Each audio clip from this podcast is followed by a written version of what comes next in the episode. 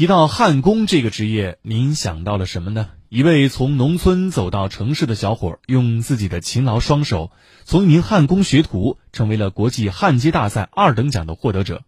他就是中铁装备盾构公司铆焊车间班组长王安勇。请听记者马一鸣的报道。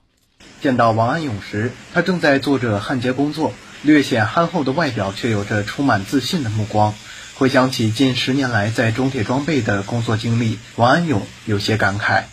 我是一三年来到中铁装备的，工资比我在我老家的时候翻了将近一倍。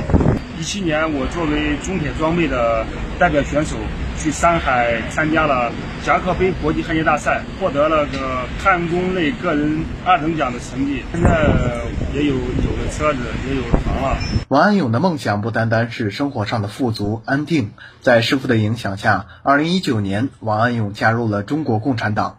入党之后，他觉得肩上的担子和责任越来越重了。入党之前，我更多的会关注我个人的提升。在我师傅的引导之下，我加入中国共产党之后，角色都转变了，会考虑我们整体团队的提升，甚至会站在公司的角度去考虑一些问题。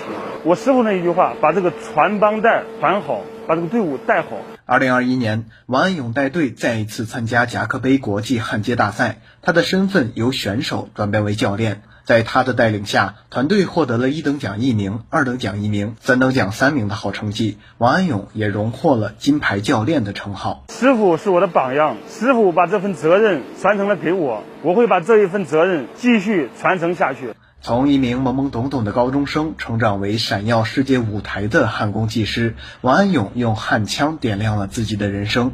他正和团队一起为中国装备制造业开启新的篇章。